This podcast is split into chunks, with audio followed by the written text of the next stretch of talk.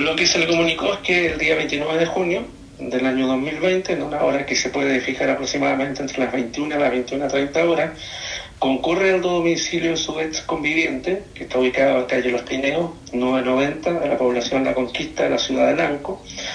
y procede a quemar dicho inmueble, produciéndose dos focos de inicio según bomberos,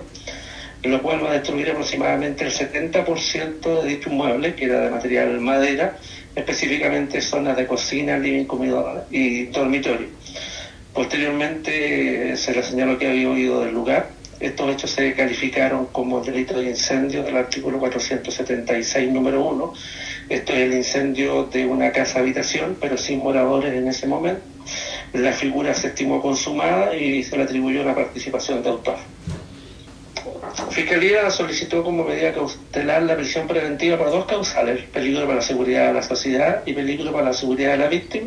y fue acogida por el juzgado de garantía marítima por las dos causales, todo es peligro para la seguridad de la víctima y peligro para la seguridad de la sociedad. Investigaciones de 90 días, la la parte pericial estuvo a cargo de la que tiene que emitir los correspondientes informes, unido a los informes complementarios que pueda enviar